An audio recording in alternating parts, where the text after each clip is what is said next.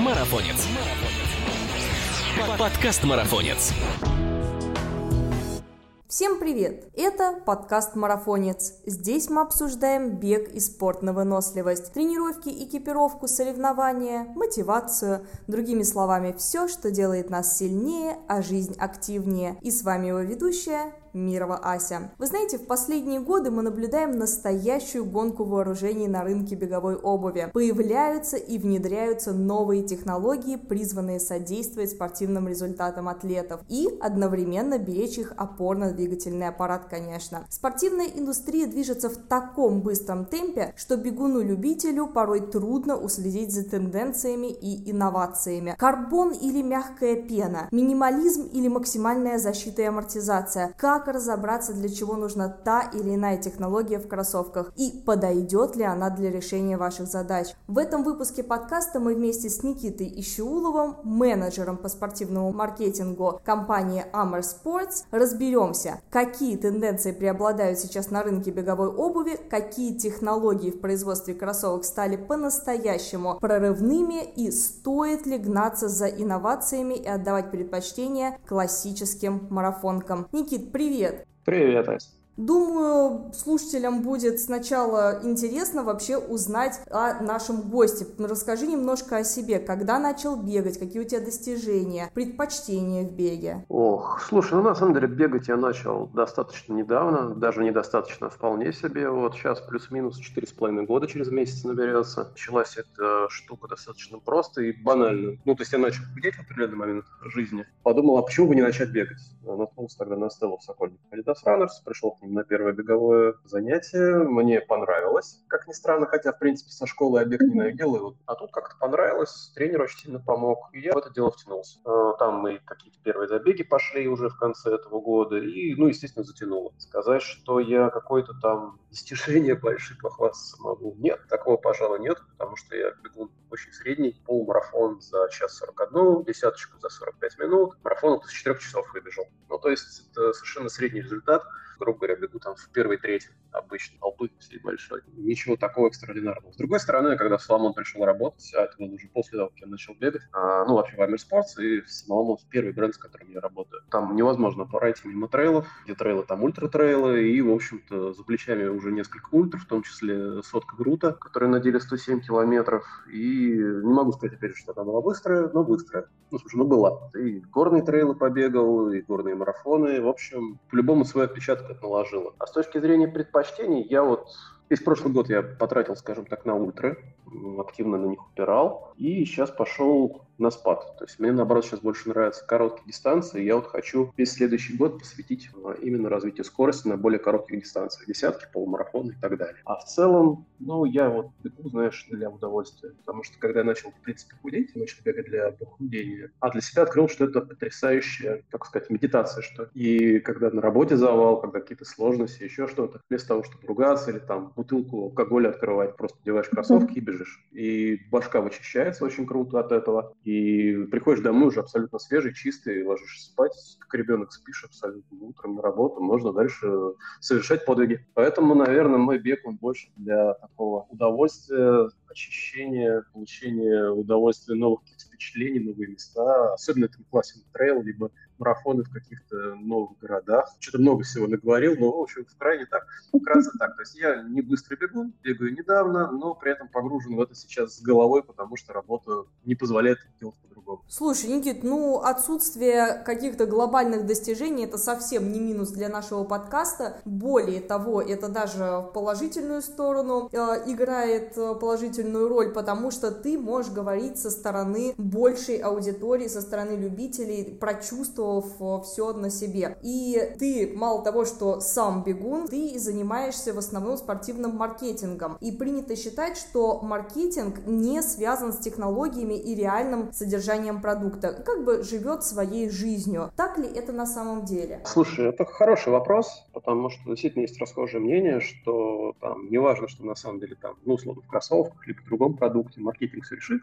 это все маркетинг. Цены маркетинг, все маркетинг. Маркетинг штука интересная, и это правда, что в каких-то отдельных даже случаях он может вообще формировать эм, реальность на самом деле. И, кстати, мы с тобой и все, я думаю, слушатели прекрасно знают этот случай. То есть появление карбоновых кроссовок, вот именно их последней итерации, сейчас популярной, это абсолютно искусственно созданная ниша ну, то есть прямо она абсолютно искусственно создана, она была создана, заставлена существовать, и она вдруг стала резко развиваться. Это как раз тот случай, когда не технологии в первую очередь подвинули, а маркетинг. Чоги выберешь из э, двух часов абсолютно крутой результат, но в абсолютно тепличных условиях. Вот эта вот история с тем, что было вот в World Athletics запретили карбоновые э, кроссовки Nike под, ну, сначала стиле как технический допинг, я не знаю, мне кажется, что Nike должны были заплатить World, World Athletics за этот запрет. То есть, когда твои кроссовки называют техническим допингом, это чистой воды маркетинг, это чистой воды реклама, причем мощнейшая, лучше не придумаешь. И, по сути, таким образом была создана абсолютно, ну, новая ниша, которой никогда не было, ее никто не ждал, ее не хотел, не было востребованности. По сути, это вот как маркетинг может напрямую влиять на рынок, на жизнь, на наш. Но с другой стороны, если маркетинг сильно отвлечен от аналогии, от реального продукта, от востребования рынка, он будет неэффективен. Ну, то есть, э, если ты какой-то продукт не понимаешь, что он из себя представляет, не знаешь, как он работает, на кого он нацелен, как он, эм,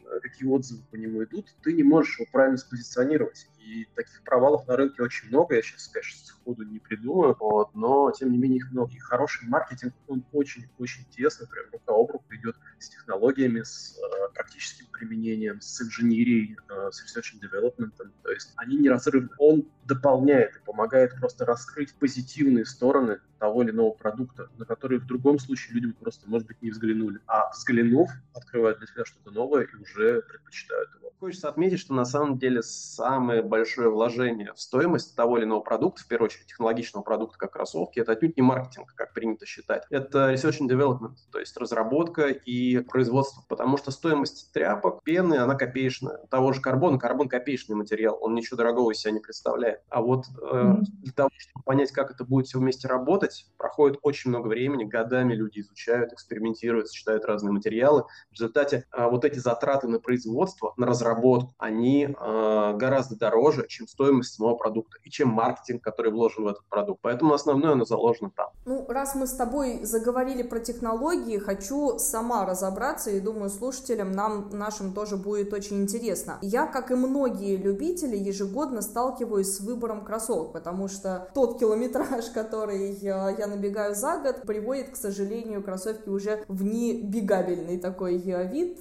больше входибельный. И каждый год приходится сталкиваться с огромным просто многообразием моделей, и оно настолько велико, что просто сбивает с толку. Кажется, что в каких кроссовках мы только не бегали. И производители не останавливаются на достигнутом. Внедряют новые, то более мягкие, то более упругие пены. Вот к чему вообще стремится беговая индустрия? Какой такой идеальный пеноматериал, который вот э, будет венцом, наконец, творения беговой обуви? Слушай, ну ответ здесь очень простой. Вся индустрия плавно переходит к более легким, более мягким, но более упругим пенам. Неким условным эталоном этого является Pebax. Одна из разновидностей Pebax, потому что этот материал – это каблок э, который из разных составляющих на молекулярном уровне получается разные э, разные свойства. И он, э, ну вот именно в первую очередь Nike в своих карбоновых кроссовках, они получили такую интересную смесь, которая, с одной стороны, очень мягкая, очень легкая, то есть вес кроссовок не очень большой при такой толстой подошве, и при этом упругая, то есть она выталкивает. Не просто вязнет в асфальте, да, там, или в жесткой поверхности, как обычно делают мягкая эва, например, низкой плотности, а именно упруго выталкивает. Но материал довольно дорогой, насколько я знаю, он ограничен в производстве, потому что он растительного происхождения, и поэтому и Nike в том числе, и другие производители, они ищут альтернативы, которые бы не ограничивали их. И таких вариантов много. Там и Алифин активно сейчас используется разными компаниями, в том числе и Соломоном. Вот э, Скотт недавно выпустил кроссовки на Алифине. Алифин это тоже каблок полимер. То есть Суть примерно та же, просто немножко из, из других кубиков, но собирается примерно то же самое. Мешают это сева в различных э, пропорциях. Используют эм, э, термопластичный полиуретан, который мы хорошо знаем в пусте, но в более мягких и менее плотных составах и обогащает его азотом, так называемый нитроген, который тоже дает плюс-минус похожий эффект. То есть все идут в направлении легких, мягких и при этом одновременно упругих пен, потому что это позволяет делать мягкий бег, но при этом ускорять бег за счет его упругости скажем так. Так, если каждая новая разработка учитывает недочеты прошлых попыток, то получается по логике, что старые варианты как бы устаревают. И правильно ли говорить, полагать, что в магазинах лучше сразу обращать внимание на недавно вышедшие модели, проходя мимо старых разработок? Ох, слушай, ну вообще это моя любимая тема, откровенно говоря, потому что при всех плюсах вот этих мягких пен, упругих, у них есть один огромный минус. Они очень сильно расслабляют. То есть, я говорю, когда профессионал бежит на вот этой правильной пене, он только вот какой-то небольшой кусок тренировок либо уже забега, ну, то есть либо забег, либо небольшой кусок тренировок на ней выполняет. А основную часть подготовительных работ он делает самой разной обуви, потому что профессионалы даже в рамках одной тренировки меняют разные пары обуви там разминка в одной, э, скоростная в другой, там интервал в третьей и так далее. Любитель, как правило, бегает в одну-двух пар, одной-двух парах. Вот, я это выговорил. И поэтому, если он берет сразу вот эту мягкую пену, то у него весь опорно-двигательный аппарат расслабляется. Расслабляются связки, расслабляются мышцы, он их не догружает. А это, когда он начнет потом ускоряться, рано или поздно любой у любителя захочет ускориться. А, во-первых, будет утяжелять ему это ускорение, а во-вторых, это будет за счет ослабленных, ослабленных э, мышц связок, особенно мышц стабилизаторов и связок, а, это приведет как раз к потенциальным травмам. Поэтому здесь палка о двух концах. У этих пен, на них сейчас бум, абсолютно однозначно, прям тренд самый настоящий, но их надо использовать очень с умом и очень умеренно. И ни в коем случае не подавляющее количество тренировок в них проводить. Потому что нога, э, ну, опять же, будем честны сами с собой, основная масса любителей, вот таких как я, да, как ты правильно сказала, что такой средний любитель, который вот средненько бегает, но любит это дело. Очень мало посвящает времени ОФП, физическим упражнениям, СБУ и так далее. Мы в основном просто бегаем. Бегаем много, объемы у нас достаточно большие, особенно когда мы переходим на длинные дистанции. Ну, мы просто бегаем. Никакой подготовительной работы мы не делаем. И, соответственно, наши мышцы никаких дополнительных нагрузок не испытывают. И нам нужны как раз те кроссовки, как на основную часть работы, которые будут, как ты говоришь, по старым классическим технологиям, которые будут естественным образом готовить наши мышцы и связки к ударной нагрузке, к э, избавлению там, от всяких пронаций и так далее, и, естественно, к скоростным работам, в том числе к скоростным работам на мягких упругих пенах. Не знаю, сумела ответить на твой вопрос? Слушай, классно ответила. Я сейчас подумала, что на эту тему, я тоже ее обожаю, написана целая замечательная, одна из моих любимых книг Эпшера, называется «Естественный бег». Там как раз-таки, если кто-то хочет разобраться вот поглубже, описаны все вот эти механизмы, как у нас э, деградирует наша естественная биомеханика нашего опорно-двигательного аппарата за счет того, что мы с детства носим постоянно вот эти поддерживающие элементы в виде каблука, а теперь еще и кроссовки. Теперь мы имеем то, что ты вот как раз-таки рассказал, проблемы с опорно-двигательным аппаратом. Хотя, казалось бы, кроссовки создавались для того, чтобы его сберечь.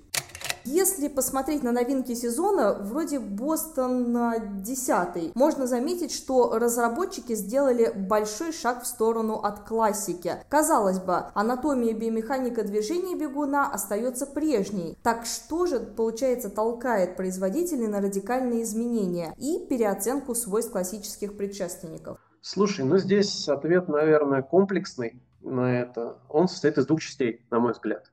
А, первая часть – это ящик Пандоры открыли. То есть ящик Пандоры в виде карбоновых марафонок открыли, и теперь все пытаются сделать э, не только топовые модели, которые очень дорого стоят, но и более массовые модели, на которых зарабатываются основные деньги. Рынок их требует, соответственно, рынку надо их дать. И поэтому таких моделей, которые будут предтоп, так скажем, да, а Бостон это условный предтоп. Mm-hmm. Пока, по крайней мере, пока в линейке Adidas он находится вторыми сверху. Ну или третий, если считать Prime X, но Prime X это запрещенка, поэтому не будем брать их в расчет. Там еще так у меня очередные должны выйти. Ну, это вот первое, да, то есть э, рынок их просит, они не готовы люди платить гигантские, там, ну, условно, на наши деньги, там, 20 плюс за топовые марафонки, да и не нужны, нужны модели а, похожие по свойствам, по внешнему виду, по характеристикам бега, но при этом еще и более износостойкие потому что марафонки карбоновые, ну, на пластине, у них очень маленькие подметки, они быстро снашиваются. Этот пебокс материал, который где он используется, он на самом деле достаточно недолговечный, он обычно очень быстро изнашивается в таких э, видах. То есть там, ну, бывает, что из-за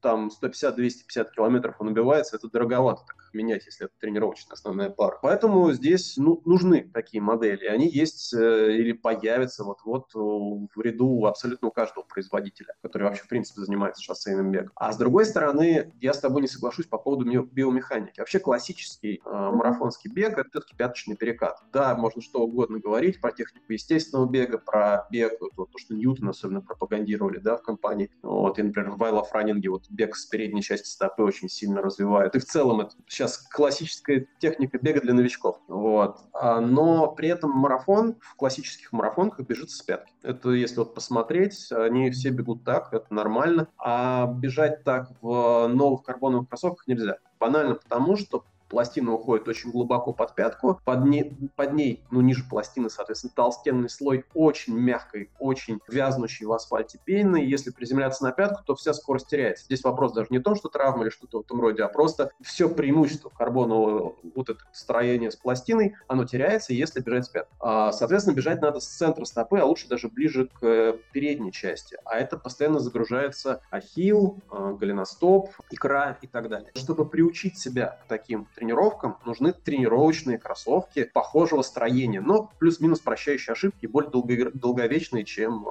марафон. Соответственно, вот эти модели, такие как Boston 10, они являются прямым, прямой подготовкой к полноценным марафонкам для тех, кто бежит на результат уже в топовых моделях. И в этом плане Бостон при полностью измененном внешнем виде и своей конструкции, да, он остается ровно на том же месте, где был и, и все 9 предыдущих его итераций. Он является массовым кроссовкам, подготавливающим полноценный марафон. Хочется тебя спросить еще насчет такого парадокса. Вот что интересно. Раньше все производители гнались за снижением веса марафонок. Теперь мы имеем чуть более тяжелые модели, как заявляют производители. Они становятся от этого только функциональнее. Помогают сохранить упругость и снижают ударную нагрузку. Получается, что вес уже не играет такую роль и не в приоритете или как? А, это не так. Абсолютно однозначно вес в приоритете, он будет всегда в приоритете. А, это знаешь, те люди, которые знают, что такое автомобили, знают, что такое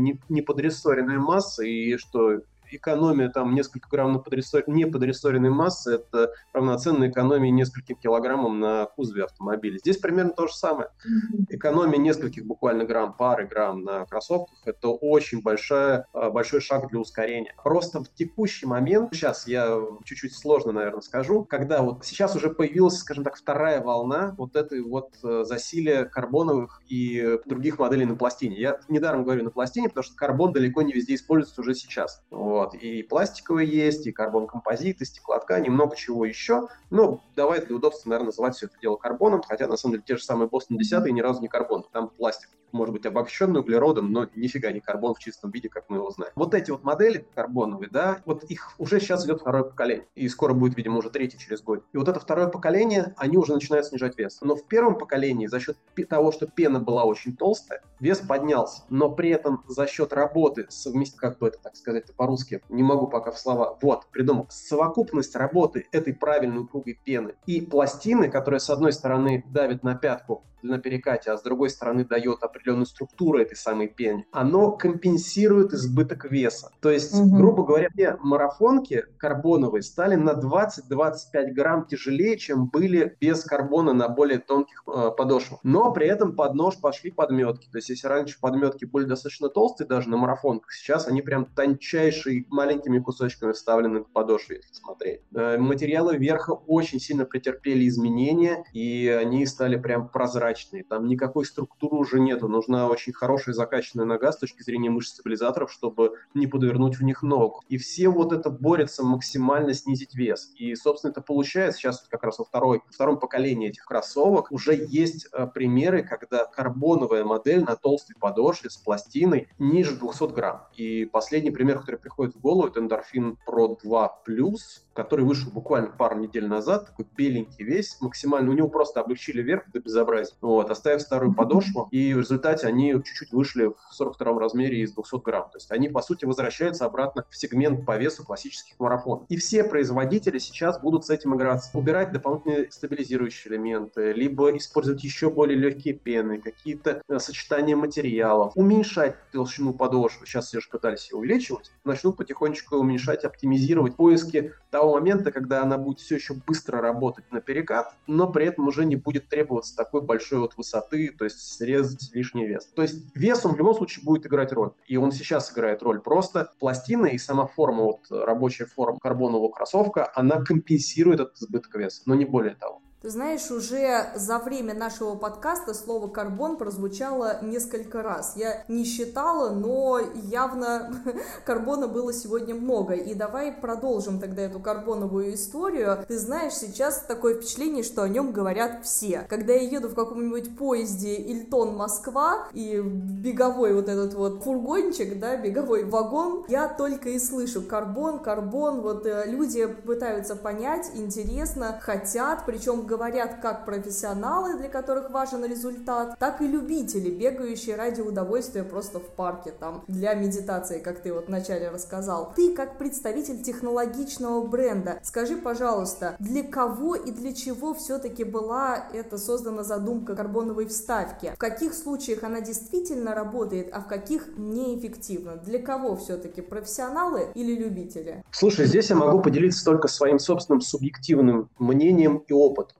потому что сколько людей, столько мнений, все это очень сильно расходится. Конечно, в некой прекрасной абстракции все это сделано для самых быстрых элитных бегунов, чтобы снять вот эти последние секунды, минуты с марафона из двух часов. То есть вот, чтобы выбежать его из двух часов за счет не тепличных условий, а за счет собственных ног и кроссовок в ногах. Ну, наверное, так. Грубо говоря, наверное, так. Но понятное дело, что люб- любая технология, она сначала является, скажем так, состоянием очень ограниченной аудитории, элит тех самых, да, а потом идет в массы. И идет она в массы как и в первоначальном виде, так и в более упрощенных разных вариантах, тот же самый Бостон 10, о котором мы говорили. Сейчас это, по сути, для всех. Я не могу похвастаться большим опытом бега на карбоновых кроссовках. А, у меня есть тестовые Соломоны следующего года. Они на полтора размера меньше, но удержаться, не побегать в них я не смог, конечно же. И я тебе так скажу, что вот такой не быстрый бегун, как я, темповички с темпом, ну, то есть с красной отрезки, с темпом 4.30, обычно на моем вот пульсе, где 4.30, там я смело бегу по 4, и пульс выше не поднимается. И я не устаю. Ну, не устаю сильнее, чем бежал бы по 4.30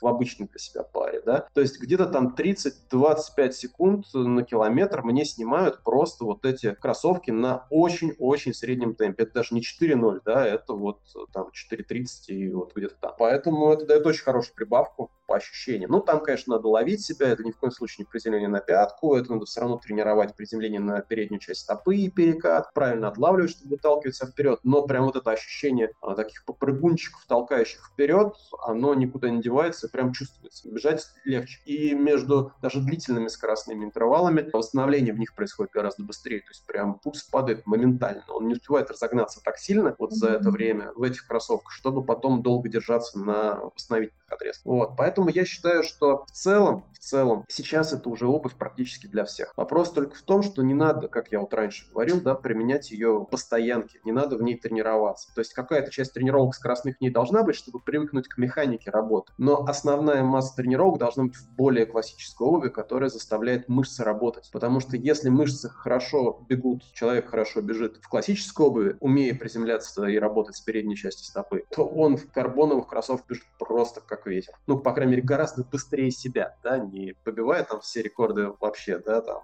не Кипчоги обгонит, вот, но свои рекорды он точно очень сильно обновит. Здесь просто как сопоставить. А к вопросу, кстати, о технологичности и возвращаясь к предыдущему вопросу, хочется добавить, действительно, а, по, про вес мы с тобой говорили. У Соломона в этом году вышла моделька Slab Pulsar. Это технически трейловый кроссовок, но фактически это нового типа, вот классическая, нового типа марафонка на толстой, мягкой, упругой пене, на очень агрессивном перекате, только пластину туда не завезли. Она без пластины, потому что она для трейла. И она весит всего 170 грамм. Если туда добавить пластину, она бы весила ну, 175-178 грамм. Не глобально тяжелее. И она, то есть она бы в 42 размере ноги вышла бы из всех лимитов. Ну, то есть вот весила бы даже легче, чем классические марафонки. Но, не знаю, дойдут до этого сломона или нет, впихнуть туда пластину и получить просто какой-то убер-инструмент на марафоне, не знаю. Так, если брать в расчет всю ту информацию, которую ты сказал про технику бега и карбон, что нужно э, сначала над техникой бега поработать, а потом уже приступать э, к носке носке подобной, подобной обуви. Здесь возникает вопрос, не навредит ли карбоновая вставка новичку, нога которого еще не подготовлена к таким высоким достижениям? Я думаю, это очень сильно зависит от строения подошвы. То есть, например, у Nike, у Adidas,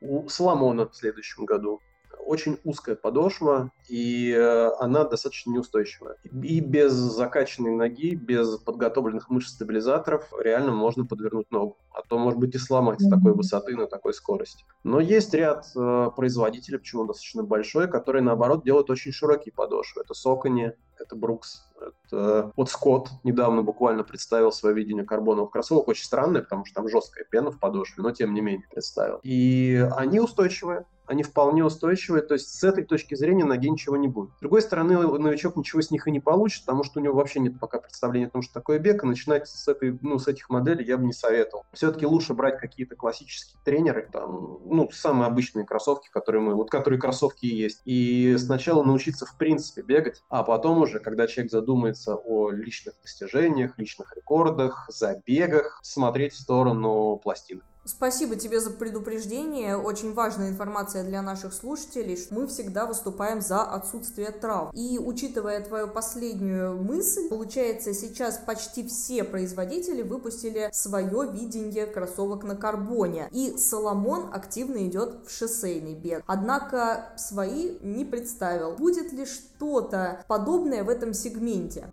Ну, я уже сказал, что у меня есть тестовые кроссовки. Не только у меня, в них сейчас бегает наш амбассадор э, Андрюх Сафронов. Вот, бегает он у них уже с мая месяца. Есть тестовые модели, в которых побегали и некоторые наши элитные атлеты, и продавцы некоторых известных магазинов. Я не буду озвучивать имена, потому что часто люди связаны контрактами. И, но на пробу ради просто понять, что это такое, такое бывает. Вот, они пробуют тоже. И отзывы хорошие, но это уже отдельная история. Да, конечно же, будет. Будет целый ряд на пластине. А, в шоссейном сегменте это будет три модели. Это будет топовая модель, которая, кстати, в эти выходные официально представят на парижском марафоне, на экспо парижского марафона будет модель на пластине топовая в линейке S-Lab. Будет предтоп на более мягкой пластине и чуть не доходящей до пятки, как раз как тренировочная, либо как массовая вот, э, для широкого сегмента. То есть скоростная для широкого сегмента бегунов, либо тренировочная для элитных бегунов, чтобы тренироваться к полноценным э, марафонкам на пластине. И будет совсем массовая модель, которая собой заменяет условно акселерейты. Ну, кто знает сломоновскую линейку, это полумарафонки наши. Она будет с более плоской подошвой, не такой агрессивный перекат, еще чуть более короткая пластина, которая позволяет бежать как с пятки полноценно, так и, если переходить на переднюю часть стопы, использовать этот, этот эффект переката. То есть такая интересная моделька, причем по очень интересной цене получится. Вот. Э, три модели в шоссейном сегменте, да, будут на пластине у слома. Единственное, что будут они не на карбоне. Тому есть четыре причины. Будет использовано стекловолокно. Тут такой момент интересный, что Соломон имеет очень большой опыт работы с композитными материалами. Ну, потому что у нас мультибренд, да, мультиспортивный бренд, у нас есть огромное отделение горных лыж, беговых лыж, ботинок для всего этого, креплений для всего этого. Там активно используется и стекловолокно, и карбон, и разные сочетания, и карбон-композиты в креплениях особенно. Вот. И мы знаем, как это производится, мы знаем, как это работает, как используется. Сам материал, он ничего из себя особенного не представляет, он старый, известный. Вопрос, как его применить. И после многих исследований были э, прототипы с карбоновой пластиной именно, но после многих исследований пришли к выводу, что по работе ноги Э, стекловолокно и карбон одинаковые в кроссовке. По весу разницы никакой нету. Ну, то есть там она минимально 1-2 грамма, потому что очень маленький кусок пластины. Он не настолько большой, чтобы вес давал какой-то плюс от карбона. Третий момент, что карбон очень хрупкий. Это известная история, что вот ресурс карбоновых кроссовок быстро заканчивается, в том числе потому, что пластина просто трескается либо ломается. И все это пара на выброс. Э, стекловое волокно, оно гораздо более эластичное, соответственно, живет гораздо более долгий период времени. Соответственно, мы ожидаем ресурс там порядка не 200-250 километров, а там 500 плюс. Ну, это пока вот прикидываем. Еще не набегали ребята столько в этих кроссовках, чтобы проверить. Вот. Ну, а четвертый момент, он, честно говоря, не очень в нашей стране популярен. Пока об этом у нас немногие думают. Это защита окружающей среды, потому что карбон в производстве очень токсичен,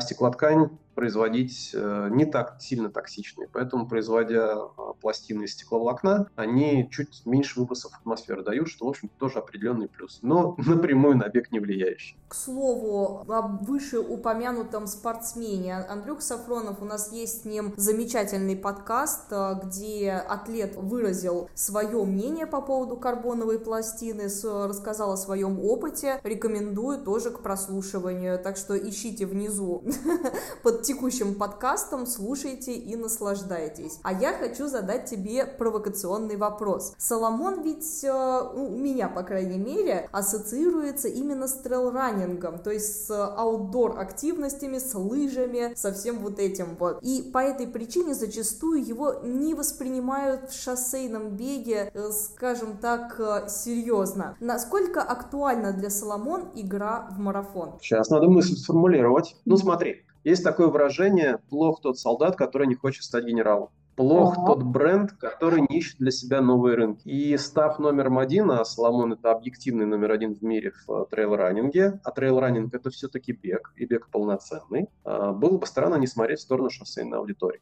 Почему Более того, ну, как бы это логично. Ну, то есть, э, вообще, зная историю Salomon, можно смотреть, да, изначально выпускали крепления для горных лыж, перешли на производство горных лыж. сейчас в мире Salomon номер один в производстве горных лыж. Делали ботинки и крепления для беговых лыж, перешли, кстати, буквально 10 лет назад, перешли на производство беговых лыж. И никто их тогда не воспринимал вообще всерьез. Сейчас это номер два в мире по производству беговых лыж. И огромное количество подиумов на мировом уровне, на Олимпийских играх и так далее занимается именно в Соломоне. Это бренд выбора номер два да, в мире. Вот. Ага. И здесь э, есть другие там направления. У меня, например, до сих пор хранятся еще со старых студенческих времен ролики Соломон. А по роликам, я не знаю, почему они свернули это производство, по роликам Соломон был номером один в мире. Не Рочес, не Роллерблейд и так далее, а именно Соломон. Просто в нашей стране были менее известны, хотя тоже продажи были очень большие, тогда с роллер-клубом плотно работал. И, э, соответственно, сейчас, выходя с вот, накопленной экспертизой, с умением завоевывать новые рынки,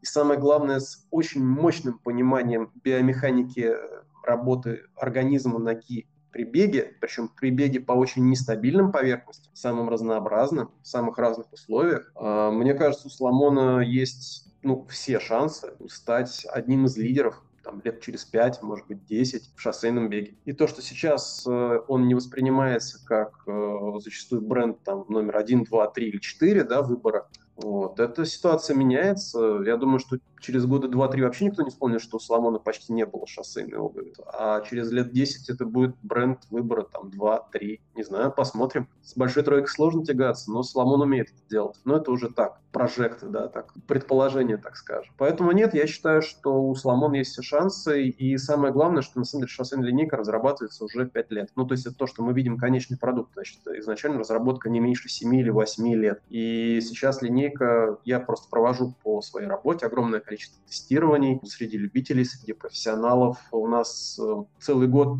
несколько команд пейсмейкеров по стране бегают в Соломоне и дают очень хороший отзыв. Причем не на запись куда-то там для рекламы, а именно для себя. Более того, вот банально в эти выходные э, был триатлон в Сочи, да, и я знаю, что mm-hmm. два пейсмейкера из команды э, Тимир Пейс это Казанский марафон и вся группа Тимирман. Вот. Пробежали свою первую железку, то есть полноценные 42 завершающих километра всей вот этой дистанции, огромной, сумасшедшей. Они пробежали в Соломон. Один в тренировочных балансах, второй в не менее тренировочных предиктах второго поколения. Вот. И бодренькие такие финишировали, все отлично. Ну, то есть, как бы, это хороший показатель, что даже вот на железной дистанции, последние 42 километра, человек бежит в наших кроссовках, ему комфортно, хорошо, он добегает. И меня, кстати, потом благодарили даже после этого. Что классные кроссовки, прям очень комфортно было. Значит, сработает. В этом плане я тебе, как представителю бренда, желаю, чтобы все труды, накопленные огромным опытом, оправдались, и чтобы мы увидели Соломон, ассоциировали его через э, некий период еще и с шоссейным бегом. Но не дает мне сегодня что-то покоя карбон. Хочется еще спросить, что насчет применения карбона в условиях пересеченной местности? Вообще он нужен в трейле на мягкой поверхности? Ну, трейл бывает самый разный.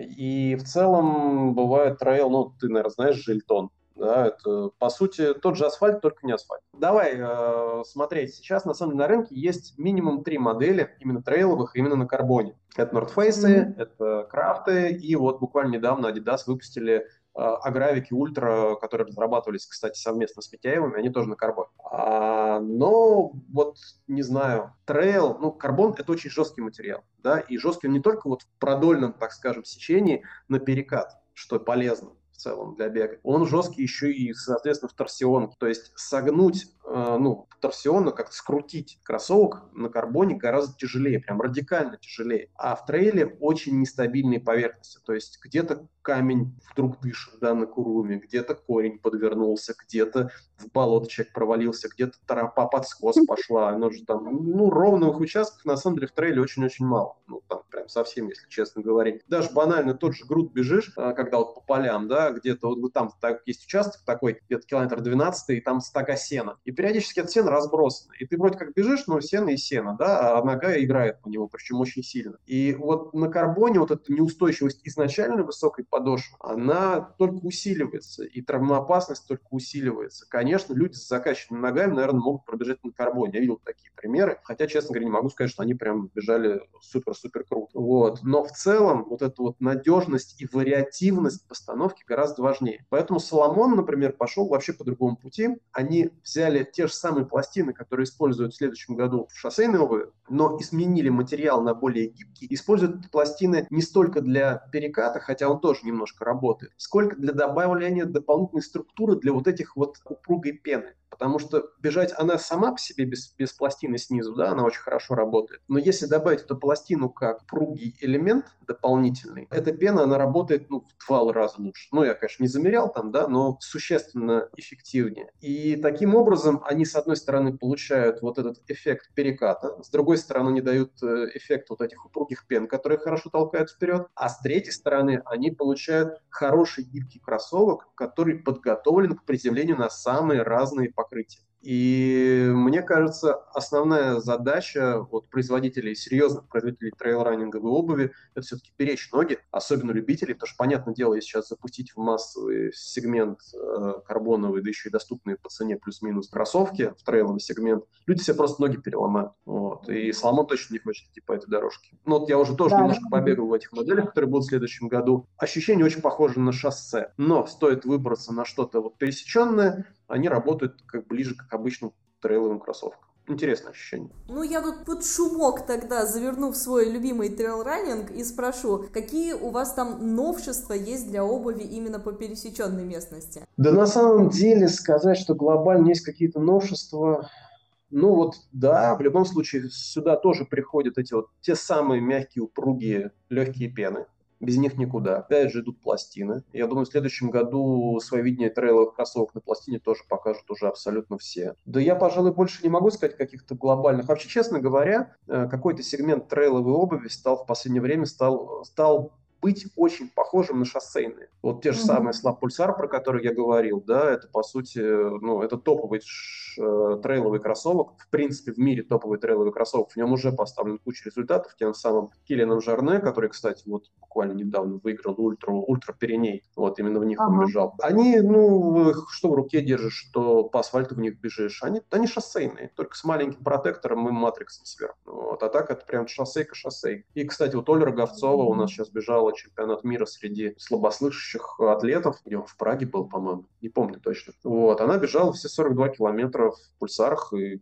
говорит, прямо они очень сильно не помогли. То есть в них было бежать быстро и комфортно. То есть это действительно рабочий инструмент. Вот. И в целом есть такая ситуация, что да, вот это вот видение хардкорно зубодробительного трейлового кроссовка, который выглядит вырви глаз, но при этом спасает ногу от всего на свете, потихонечку отходит в пользу чего-то полушоссейного, но вроде как с защитой, с элементами стабильности, с протектором разным в зависимости от разных типов трейлов но тем не менее более мягкого, более дружелюбного и более привлекательного выглядящего. Как-то так. Знаешь, э, я иногда наблюдаю такую картину, вроде бы каждый год э, и каждый сезон выходят какие-то новые модели с внедренными технологиями, но некоторые бегуны, несмотря на регулярный выпуск, все-таки остаются верными определенным моделям, которые уже набеганы, проверены, нога к ним привыкла и не могут расстаться с любимчиками. Вот скажи, пожалуйста, так ли важно бегуну-любителю следить за тенденциями и пробовать постоянно разные пеноматериалы? Или или можно поступать как вот эти вот верные товарищи? И что можно сказать о профессионале? То есть, если сравнивать любителя и профессионала, то кому важнее следить здесь за развитием пеноматериалов? Ну, давай так. Профессионалы сами, наверное, особо ни за чем не следят. У них для mm-hmm. этого есть тренеры, которые следят, советуют, подбирают, рекомендуют, либо спонсоры, которые активно дают что-то новое и э, компенсируют, там, дополняют это каким-то более классическим моделям, необходимым для там, кроссов, тренировок и так далее. То есть здесь все немножечко по-другому построено. С точки зрения любителя, мы с тобой же, помнишь, говорили, что не надо оголтело перепрыгивать на новые эти пены, перепрыгивать на пластину, на подавляющее большинство тренировок и забегов. И здесь и обратная ситуация тоже есть. То есть, ну, если бегать все время в одном и том же, ну, грубо говоря, в одной и той же модели, да, там, без каких-то изменений, нога будет развиваться абсолютно одинаково. И всегда ага. будут, а потому что ну, нет модели, которая задействует все мышцы, которая бежит всегда вот на, во все случаи жизни, да, вот. И нога не будет развиваться у меня есть хороший пример. У меня уже года два как любимая тренировочная пара – это Sonic Balance. Это так как хорошая универсалка позволяет и быстро побегать, там кто-то в них даже марафон из трех часов убегает. Э, я знаю этих людей лично, вполне себе обычные люди. Вроде как за руку с ними только что держался, а он тут марафон из трех часов выбежал в тренировочную. Можно бегать совершенно спокойно, медленно. Ну, то есть такая хорошая универсалочка, все дела, и прям в ней действительно комфортно бегать. Она в меру жесткая, в меру мягкая, в меру толкущая. Все хорошо, все здорово. Но тут пришла новая модель Predict 2, и она другая. Я, когда в ней первый раз побежал, а так получилось, что я, в принципе, тестирую почти всю, э, все беговые кроссовки новые, которые к нам приходят. То есть они проходят через меня. У меня сейчас балкон завален тестовыми всякими кроссовками бери, что хочешь, иди беги. Вот. Я их взял, побежал и понять не могу. У меня после легкого кросса на 10 километров у меня мышцы болели, как будто только что полум- полумарафонный результат пробежал. Я такой, не понял. На следующий день, там, на следующий через день я вышел э, на стадион побегать отрезки. Интересно было, они, потому что, ну, в Сониках очень хорошо отрезки бегаются. Вообще ни в какую. Нос не толкает, ничего, и прям я устаю. Устаю очень сильно. Начал с своими амбассами советоваться, потому что, как бы, они у меня все это тоже пробуют, все тестируют, мы постоянно меняемся своими впечатлениями. И мне вот несколько человек сказали, что они очень хорошо работают как тренировочные Потому что Соники, при всей их как бы тренировочности, они очень многое прощают и во многих местах помогают. А эти модели, эта модель, она работает немножко по-другому. И она чуть более мягкая в пятке, чуть более плавный, перек, плавный перекат, такой аккуратненький, гибкий очень. Но при этом, чтобы бежать быстрее, нужно толкаться. Соответственно, нога больше грузится, и работают другие мышцы, и нога устает. И в результате я пришел к тому, что сейчас я чередую эти две модели. Одну тренировку в одной, другую в этой. И вот постоянно их чередую. И у меня развиваются разные мышцы я сейчас совершенно спокойно, быстро бегу в обеих этих моделях. А если мне надо, их с комфортом самое главное, да, там это все-таки не скоростные модели. А если мне надо перейти на что-то более скоростное, я надеваю третью более скоростную и тренирую уже там отрезки. Вот. То есть я это к чему все веду, что используя э, несколько разных моделей обуви, именно раз, комбинируя их в разных тренировках, человек более гармонично развивается. Более того, у него нога не застывает, не приучается к чему-то одному, а тоже гармонично развивается и в разных ситуациях лучше себя ведет. Более эластичное, что ли, я не знаю, как правильно сказать. Вот, поэтому эксперименты не уверен, что эксперименты как эксперименты, но держать э, в ассортименте хотя бы 2-3 пары разной обуви для того, чтобы их чередовать, это точно полезно. Это полезно, потому что разная нагрузка на ноги, и ноги развиваются более гармонично. Вот так вот. Кстати, твой ответ совпадает э, со многими атлетами-профессионалами, э, с которыми мы так или иначе затрагивали данный вопрос, э, так что все сходятся к одному, что да, нужно иметь в арсенале несколько чуть разных моделей, чтобы задействовать все мышцы и все, что ты сказал. Так что вот, все, все подтвердилось со всех сторон. А сейчас мы заденем с тобой э, такой практичный вопрос насущный, э, который касается цены. Кроссовок для многих болезненная тема. Часто при выборе кроссовок вопрос цены бывает определяющим. И порой внешние кроссовки там за 3 тысячи, 6 тысяч мало чем отличаются от тех, что продаются за, скажем, 16, там, и, а то и 20. Скажи, в чем же все-таки отличие кроссовок более э, дешевого сегмента от моделей за 10, 20 и так далее? А, люблю я почитывать зарубежные обзоры. Очень мне нравится такое издание Road Trail Running.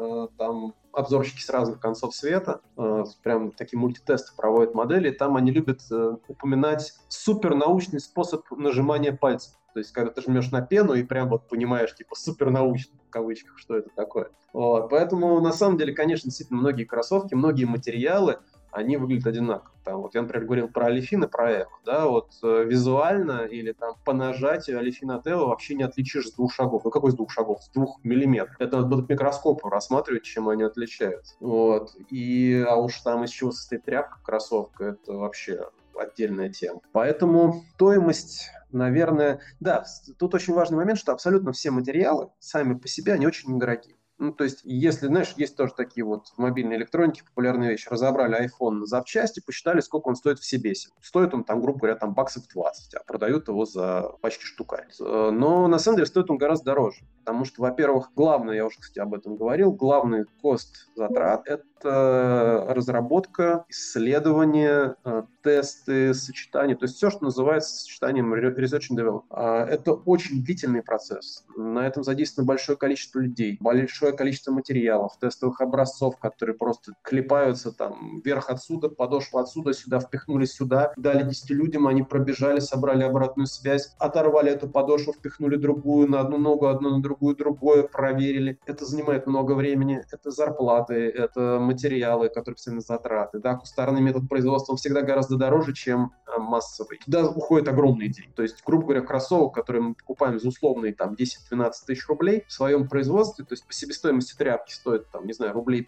500-700, но по затратам на его разработку он несколько тысяч долларов стоит. Это уже с распределенными расходами. Несомненно, конечно, и маркетинг где-то играет. То есть бренды A или там AA бренды, они больше закладывают маржинальность. Э, бренды B-сегмента, они меньше закладывают маржинальность. Кто выходит на рынок? Очень хороший пример, кстати, Puma. А, она в этом году выгнала на рынок вот карбоновые и некарбоновые кроссовки по очень дешевым ценам, по супер дешевым ценам. И их все смели, потому что они просто дешевые. Это был такой заход на рынок, потому что они сильно занизили собственную маржинальность для того, чтобы пере зайти в шоссейный, ну, в беговой сегмент, потому что их там долго не было. И это сработало. Теперь они сделали более доступные модели дешевые, дорогие модели там подняли в цене на следующий год. И эта разница будет расти, а промежуток между дешевыми и дорогими будет заполняться промежуточными моделями, на которые будут делаться основные деньги. Это нормальный тоже ход, то есть войти с чем-то сильно удешевленным изначально, чтобы потом это вырастить нормальная практика абсолютно. То есть э, много составляющих, много составляющих. Сказать однозначно, из чего состоит, нет. Но я могу сказать точно, что даже у A-брендов, если смотреть на бюджетные модели, которые стоят там 5-6 тысяч рублей, сейчас по современным меркам, да, сейчас средний кроссовок, нормальный рабочий кроссовок должен до скидок стоить там тысяч 10, 11, 12. Я не говорю про топовые модели, я говорю именно хорошие, качественные беговые кроссовки с правильно проработанным пеной, с хорошей геометрией подошвы, с хорошим материалом вверх и так далее. Это нормальная объективная стоимость. Дорого, не спорю, рубль дешевый, ничего с этим не поделать. Вот. А, а вот то, что у этих же брендов стоит до скидок 5-6 тысяч рублей, как правило, это самые простые материалы, которые просто либо какие-то древние модели, там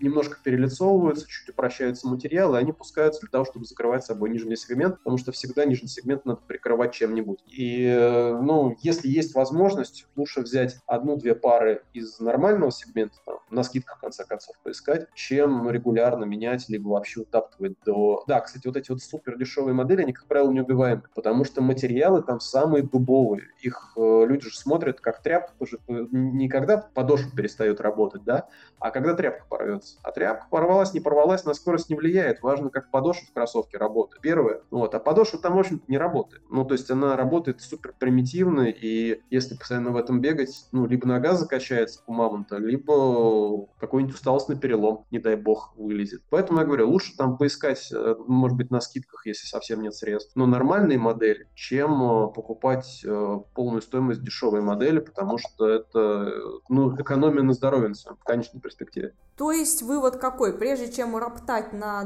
дороговизну кроссовок, нужно представить, сколько труда, сколько людей вообще стояло за созданием этого шедевра за 15-20 тысяч. Спасибо тебе за совет. То есть э, прежде чем э, выбирать кроссовки более дешевого сегмента, можно, конечно же, порыскать по скидкам. В конце концов, э, каждый, в конце каждого сезона идет замечательная распродажа, где можно что-нибудь урвать себе. И ты уже задел тему а, износа кроссовок, э, хочется задать тебе последний вопрос тогда и отпускаю тебя на восстановительный сон. Сколько же все-таки живут тренировочные модели для медленного бега и соревновательного формата? А, смотри, как я уже говорил, большинство людей, в том числе серьезно бегающих людей, в первую очередь смотрят на долговечность э, верха сетки порвалась, угу. вылезла дырка, мизинцем протер, что-то еще, все, кроссовок плохой на выброс. Да нифига подобного. Это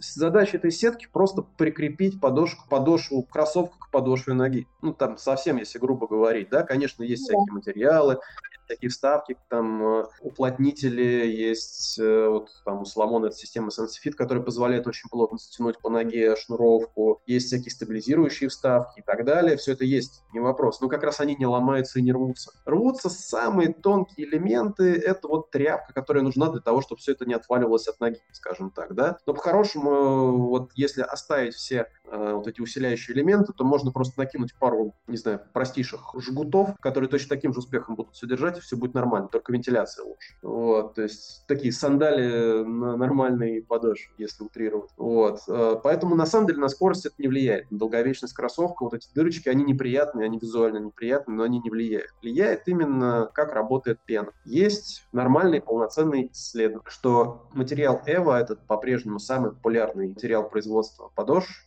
этиленвинилацетат, он при длительных набегах, ну там, когда начинается набеги там, 100-200 километров и так далее, он просаживается примерно на 70%, ну, то есть э, прожимается. Да? Визуально это не выглядит, а именно вот амортизация уходит у него. И не имеет э, свойства восстановления. То есть там что угодно с ними делают, они вот сели на эти 70% и сели. Еще побегал, еще на 70% mm-hmm. сели, на 140, это значит, что 70 от 70. Вот. И поэтому совершенно спокойно математически считается, что средний пробег кроссовок на подошве Эва до того, как они критично теряют свои амортизационные свойства, это правда где-то 500, 600, ну 700 километров. Понятное дело, что если человек легкий и бегает по грунту, это будет дольше. Если человек тяжелый и бегает по асфальту или по бетону, это быстрее просадится. Да? Кто-то бегает аккуратненько перекатом, а кто-то шлепает ногами. Соответственно, тоже это на что-то влияет. Вот. То есть таких моментов много, но в среднем, говорю, просто математически считается, 500-600 километров это действительно и подошва подошва из Эвы, какая бы крутая Эва ни была, она просто все, на выброс. Она уже не работает как амортизатор. Это тупо резинка уже становится. С другой стороны, в кроксах марафоны бегают, ничего. Но использовать на регулярной основе любителям я бы не советовал. А новые пены, в них есть момент. То есть, например,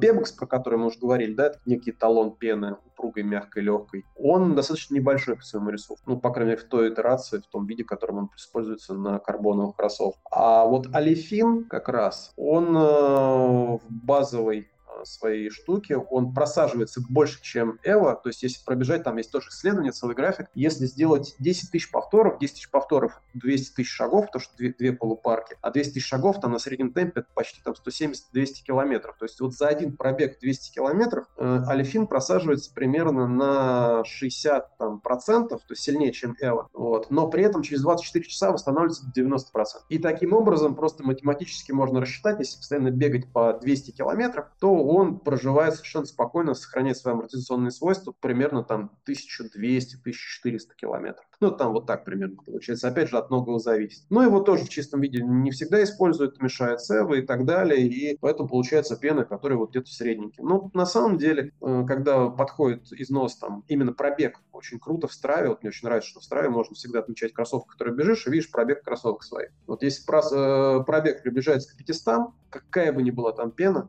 стоит задуматься, потому что даже если просто вот э, влезть в новую пару и пробежаться после старых, точно такое же, совершенно другие ощущения. Чувствуется, что старая пена перестала работать, перестала толкать, перестала так амортизировать. На сравнении это очень хорошо чувствуется. Ну, говорю, там, какие-то более длительные пены на Альфине, они будут работать там условно до 1000. На Эво 500, 600 и лучше не мучить дальше свои ноги. Ну, где-то примерно так. Никит, спасибо тебе огромное за столь полные ответы, за подкаст. В заключении подытожу все вышеперечисленное. Получается, каждому бегуну важно подбирать обувь под собственные цели и возможности. Это важно. И не нужно слепо бежать за новинками каждый сезон, тем не менее стоит дать шанс новым технологиям. Ведь не зря столько людей по всему миру трудятся над тем, чтобы сделать наш бег быстрее, безопаснее и комфортнее. Спасибо большое, что позвала на подкаст. Было интересно пообщаться, потому что по работе много этих общений постоянно происходит, но где-то внутри. Вот, интересно пообщаться с человеком немножечко со стороны, э, это классно, это всегда приятно. Так что спасибо тебе большое и всем счастливо. Бегайте с комфортом, кайфом и безопасностью. А я напоминаю, что с вами был подкаст «Марафонец», и сегодня мы говорили о тенденциях на беговом рынке. Обязательно подписывайтесь на нас на тех платформах, на которых вы нас слушаете, ведь впереди еще столько всего интересного. Пока!